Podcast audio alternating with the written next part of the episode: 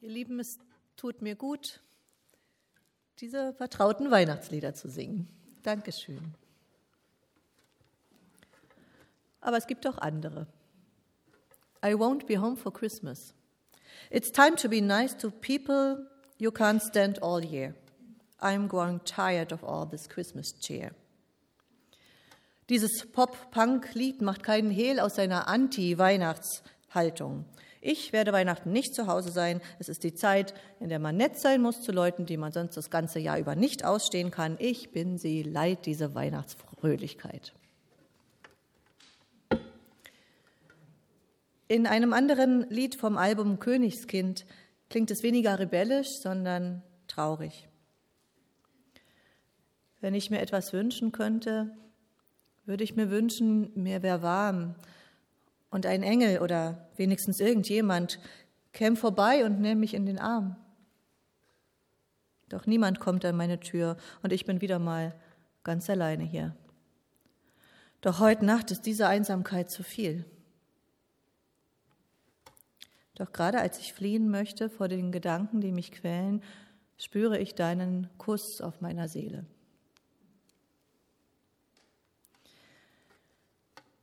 Meine persönlichen Lieder sind die beiden nicht. Ich bin tatsächlich ein Weihnachtsfan. Ja, diese Zeit des Jahres ist oft viel zu voll und auch zu stressig. Dennoch liebe ich sie wegen, ja, wegen dieser vielen kleinen Rituale.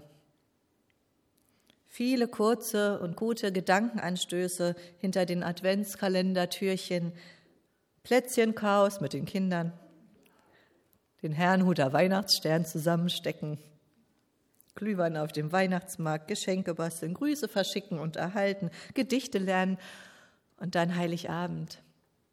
Ein großes Fest auch hier bei euch in dieser Gemeinde. Das Zusammenkommen in der Familie, manchmal mit Eltern oder Geschwistern oder jemandem, der sonst allein wäre. Essen, trinken, singen, Geschenke verteilen. Weihnachten wird bezeichnet als das Fest der Familie, das Fest der Gemeinschaft. Ich mag das. Aber ich weiß auch, es geht nicht jedem so. Gerade dieses Weihnachten ist das Fest der Familie, macht es für manche zum Albtraum. Ihnen wird schlecht bei dem Gedanken, heile Familie spielen zu sollen, wo doch sonst gar nichts heil ist. Weihnachtsmärkte sind doch nur so eine Form von Konsumtempeln. Man hört nur noch Weihnachtsgedudel im Radio und erspäht kitschige Engelchen allenthalben. Wie hohl, wie sinnentleert. Verständlich, dass Menschen, die es so erleben, vor den religiösen und sozialen Zumutungen und Erwartungen zu flüchten versuchen, jedes Jahr aufs Neue. Andere sind schlicht einsam und gerade Weihnachten ist das besonders schwer. Vielleicht ist unser Bibeltext heute für beide Gruppen, für die Weihnachtsfans und die Weihnachtshasser, eine gute Abwechslung. Es geht hier nämlich durchaus um Weihnachten, aber vom traditionellen Drumherum ist nichts zu hören, nichts von einer Volkszählung oder einer Krippe, nichts von Hirten, Engeln, Weisen, sondern es ist sozusagen ein ganz nüchterner Weihnachtstext. Ich lese aus dem Brief des Apostels Paulus an die christliche Gemeinde in Galatien im vierten Kapitel, die Verse vier bis sieben. Als aber die Zeit erfüllt war, sandte Gott seinen Sohn, geboren von einer Frau und unter das Gesetz getan, auf dass er die, die unter dem Gesetz waren, loskaufte, damit wir die Kindschaft empfingen. Weil ihr nun Kinder seid, hat Gott den Geist seines Sohnes gesandt in unsere Herzen, der da ruft, aber lieber Vater. So bist du nun nicht mehr Knecht, sondern Kind. Wenn aber Kind, dann auch Erbe durch Gott. Weihnachten als Fest der Familie. Im Galatertext finden wir tatsächlich Familienbegriffe. Sohn, Kindschaft, Vater. Aber eben nicht Vater, Mutter, Kind und trautes, hochheiliges Paar. Was ist das für eine Familie, um die es hier geht? Im ersten Satz haben wir eine merkwürdige Formulierung gehört. Gott sandte seinen Sohn und der war unter das Gesetz getan. So merkwürdig es uns hier vielleicht vorkommen kann, so einleuchtend wird es, wenn wir sehen, Paulus, der den Brief geschrieben hat, hat bereits das ganze vorherige dritte Kapitel mit dem Thema Gesetz, Gesetz und Evangelium, dem Thema gewidmet. Wir sollten kurz schauen, was er hier sagt. Erstmal allgemein, er sagt, Gesetze sind Regeln des Zusammenlebens. Und auch von Gott hält die Bibel ja solche Regeln fest, ihre komprimierte Form bekannt als die zehn Gebote. Und von denen meinen ja die meisten Leute durchaus, dass sie ganz sinnvoll seien. Paulus jedenfalls hatte nun gehört, in den Gemeinden im kleinasiatischen Galatien traten Leute auf, die, die lehrten, klar kannst du Christ sein, aber das Gesetz musst du schon ernst nehmen. Erst wenn du alle religiösen Vorschriften befolgst, kannst du wirklich zu Christus gehören. Damals ging es unter anderem auch um die Beschneidung.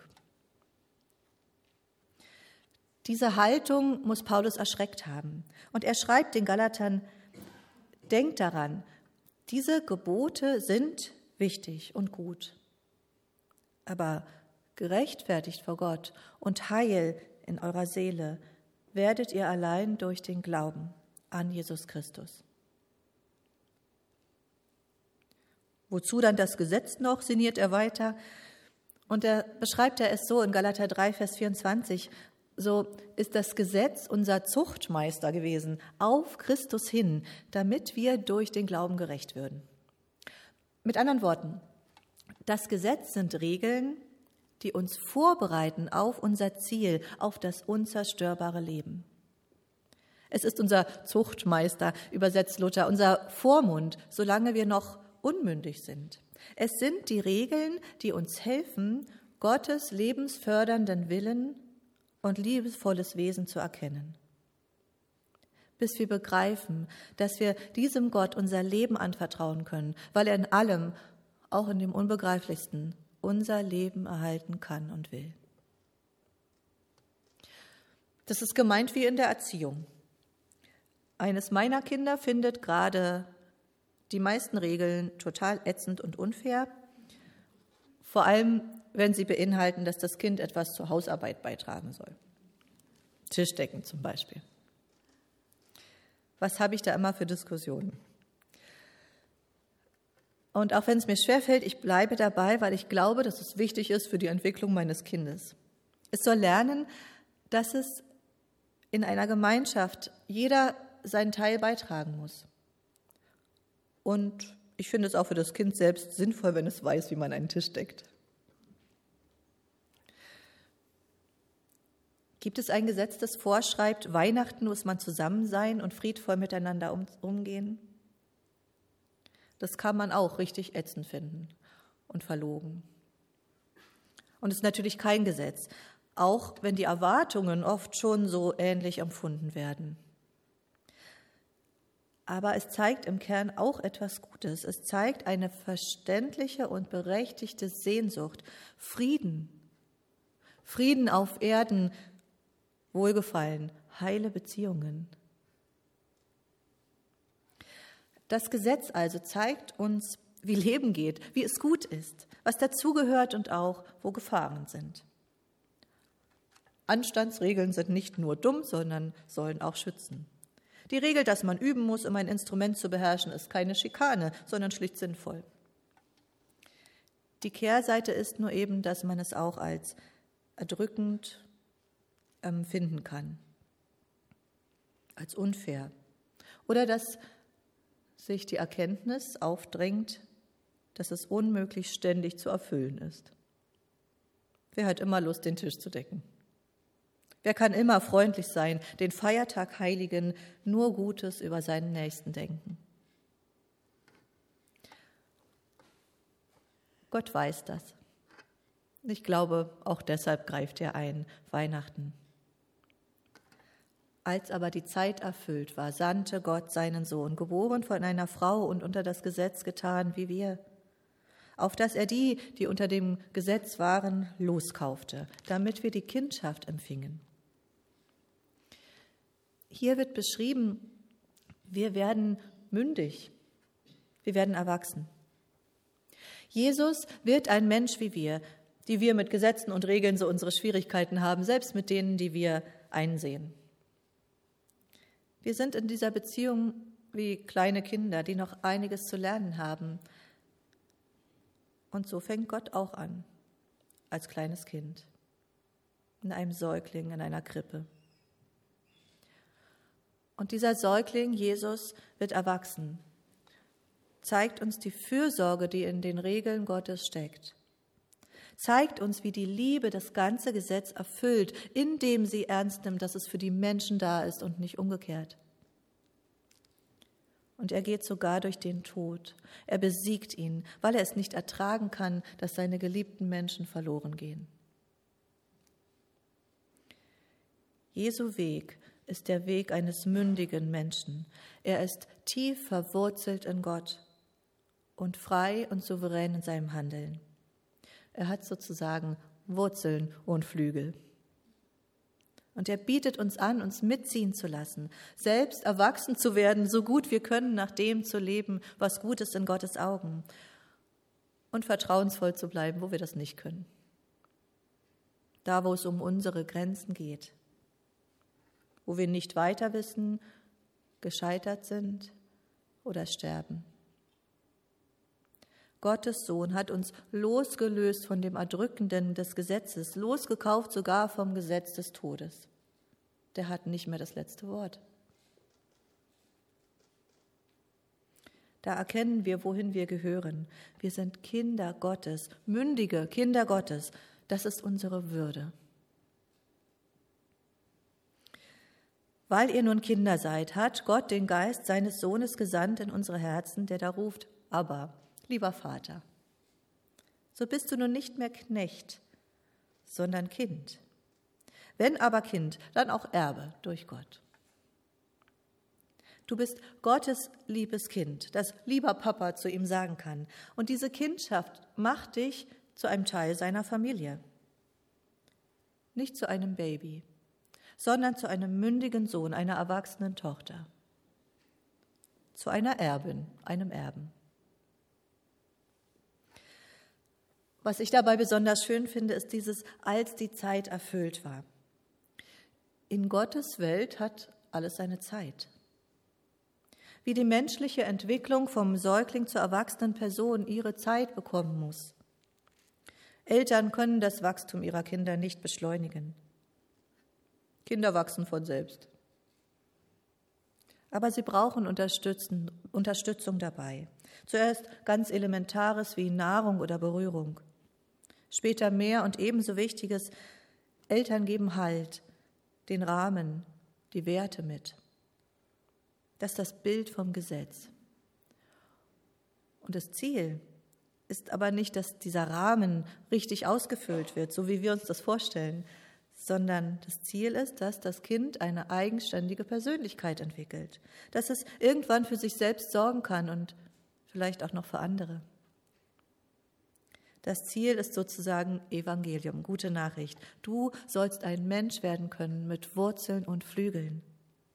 Eine Person mit einer verlässlichen Verbundenheit und mit der Freiheit, sie selbst zu sein. So viel mal zum Bibeltext und seinem Thema Gesetz und Evangelium. Und nun kann ich nochmal, wie wir am Anfang fragen, ist Weihnachten das Fest der Familie? Ja, tatsächlich aber nicht vor allem der glücklichen bürgerlichen Kleinfamilie mit ihren liebgewonnenen oder von manchen verabscheuten Traditionen, sondern Weihnachten ist das Fest der Familie Gottes. In dieser Familie haben die Mitglieder beides, Wurzeln und Flügel. In dieser Familie sind die Hauptsache das Vertrauen und die Freiheit. Es gibt hier keine Ausschlusskriterien qua Kultur oder Geschlecht oder Gesundheitszustand. Gott schafft die Zugehörigkeit. Die meisten von uns können eine Menge Gutes tun und andere Geschöpfe und auch Gott damit erfreuen. Das ist unendlich wertvoll. Die Zugehörigkeit in Jesu Familie aber, die schafft er selbst. Wir sind verwurzelt in ihm, nicht durch unser Handeln, sondern durch unser Vertrauen zu ihm. Und so sind wir mündige Kinder des himmlischen Vaters, die selbstständig geworden sind und verantwortungsvoll handeln können. In dem Rahmen, wie unser Horizont es zulässt. Nichts anderes bestimmt uns mehr. Keine Erwartungen anderer, nicht der Anspruch, Gottes gute Regeln alle erfüllen zu können. Nur, dass sozusagen schwarz auf weiß mit Brief und Siegel in dem großen Lebensbuch steht, Kind Gottes. Wir sind seine Erben, mündig und frei. Vielleicht erben wir Eigenschaften von ihm wie Güte und Verantwortungsbewusstsein, vor allem aber erben wir das ewige Leben. Und zur Freiheit gehört auch das. Weil die Familie Gottes ein Raum des Vertrauens ist, kann ich hier die sein, die ich bin. Individualität und Gemeinschaft sind ja keine Gegensätze, sondern ein vertrauter Raum ist befreiend. Denn hier kann ich mich auch verletzlich zeigen und schwach. Hier kann ich mich, ohne belächelt zu werden, über das freuen, was schön ist an mir und stark. Hier kann ich singen, ohne dass mich jemand schief anguckt. Oder weinen, ohne dass es mir peinlich sein muss. Den Christen wird ja immer mal wieder vorgeworfen, sie machten die Menschen klein. Schuld und Sünden und Leiden und Schwäche werde ihnen eingeredet. Leider ist das viel zu oft wahr. Ich meine damit nicht, dass Sündenerkenntnis etwas Falsches wäre. Im Gegenteil, es ist notwendig und heilsam zu erkennen, dass ich, dass ich Sünderin bin. Das heißt, dass es immer wieder Dinge in meinem Dasein gibt, die mich von Gott fernhalten, vom Leben. Sündenerkenntnis hilft mir zu erfassen, wie gut Gott zu mir ist, wie sehr er mich liebt. So sehr, dass er alles, sogar sein eigenes Leben einsetzt, um meines zu retten. Aber das alles ist etwas anderes, als den Menschen einzureden, sie seien unwürdig und schlecht und müssten immer zu leiden und seien sowieso bloß schwach. Nein, Gott hat uns großartig erschaffen, dich und auch dich. Du bist Gott alle Mühe wert. Du bist kostbar. Das lerne ich durch den Glauben, durch das Vertrauen zu Christus. Nicht das Kleinreden, nicht das Verzwergen, wie Nietzsche es mal gesagt hat, sondern das Großmachen. Nelson Mandela, der erste schwarze Präsident Südafrikas, hat das einmal so formuliert und ihr kennt das bestimmt. Du bist ein Kind Gottes. Wenn du dich klein machst, dient das der Welt nicht. Es hat nichts mit Erleuchtung zu tun, wenn du schrumpfst, damit andere um dich herum sich nicht verunsichert fühlen. Wir wurden geboren, um die Herrlichkeit Gottes zu verwirklichen, die in uns ist. Sie ist nicht nur in einigen von uns, sie ist in jedem Menschen.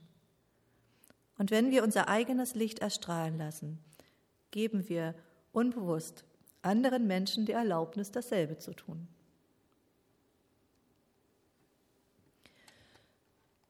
Es ist kein Zufall, dass Weihnachten immer wieder von diesem Licht die Rede ist. Wo Gott ist, da wird es hell. Wo die Familie Gottes ist, ist Licht. Gott selbst schenkt das. Die Wurzeln und die Flügel, das Vertrauen und die Freiheit entstehen in der Familie Gottes aus der Liebe heraus. So viel Liebe und so viel Fürsorge spricht schon allein aus diesem Halbsatz, als die Zeit erfüllt war. In Gottes Welt, ich habe es vorhin schon mal gesagt, in Gottes Welt hat alles seine Zeit. Es darf wachsen und sich entfalten. Es braucht ja Zeit, dass etwas Wurzeln schlägt. Es braucht Zeit, bis die Flügel gewachsen sind. Sogar Umwege und Rebellion und Schmerzen und Ungewissheit können dazugehören. Die gesamte Weltgeschichte hat offenbar die nötige Zeit bekommen, bis es soweit war, dass Jesus auf die Welt kommen konnte. Gott, so behauptet es Paulus also, hat das ideale Timing. Gott hat die Geduld, die Entwicklungen brauchen. und er sieht, wohin sie führen werden. Er kennt die größeren Zusammenhänge, er kennt das Ziel, die Vollendung. Bis dahin und ich kann mir vorstellen, auch darüber hinaus darf Entwicklung sein. So werden wir mit der Zeit als Teil der Familie Gottes das, was wir sein sollen, Menschen mit Wurzeln und mit Flügeln, vertrauensvoll, verbunden und dabei selbstständig und frei. Das ist die große Freude, die allem Volk widerfahren wird. Frohe, frohe Weihnachten. Amen.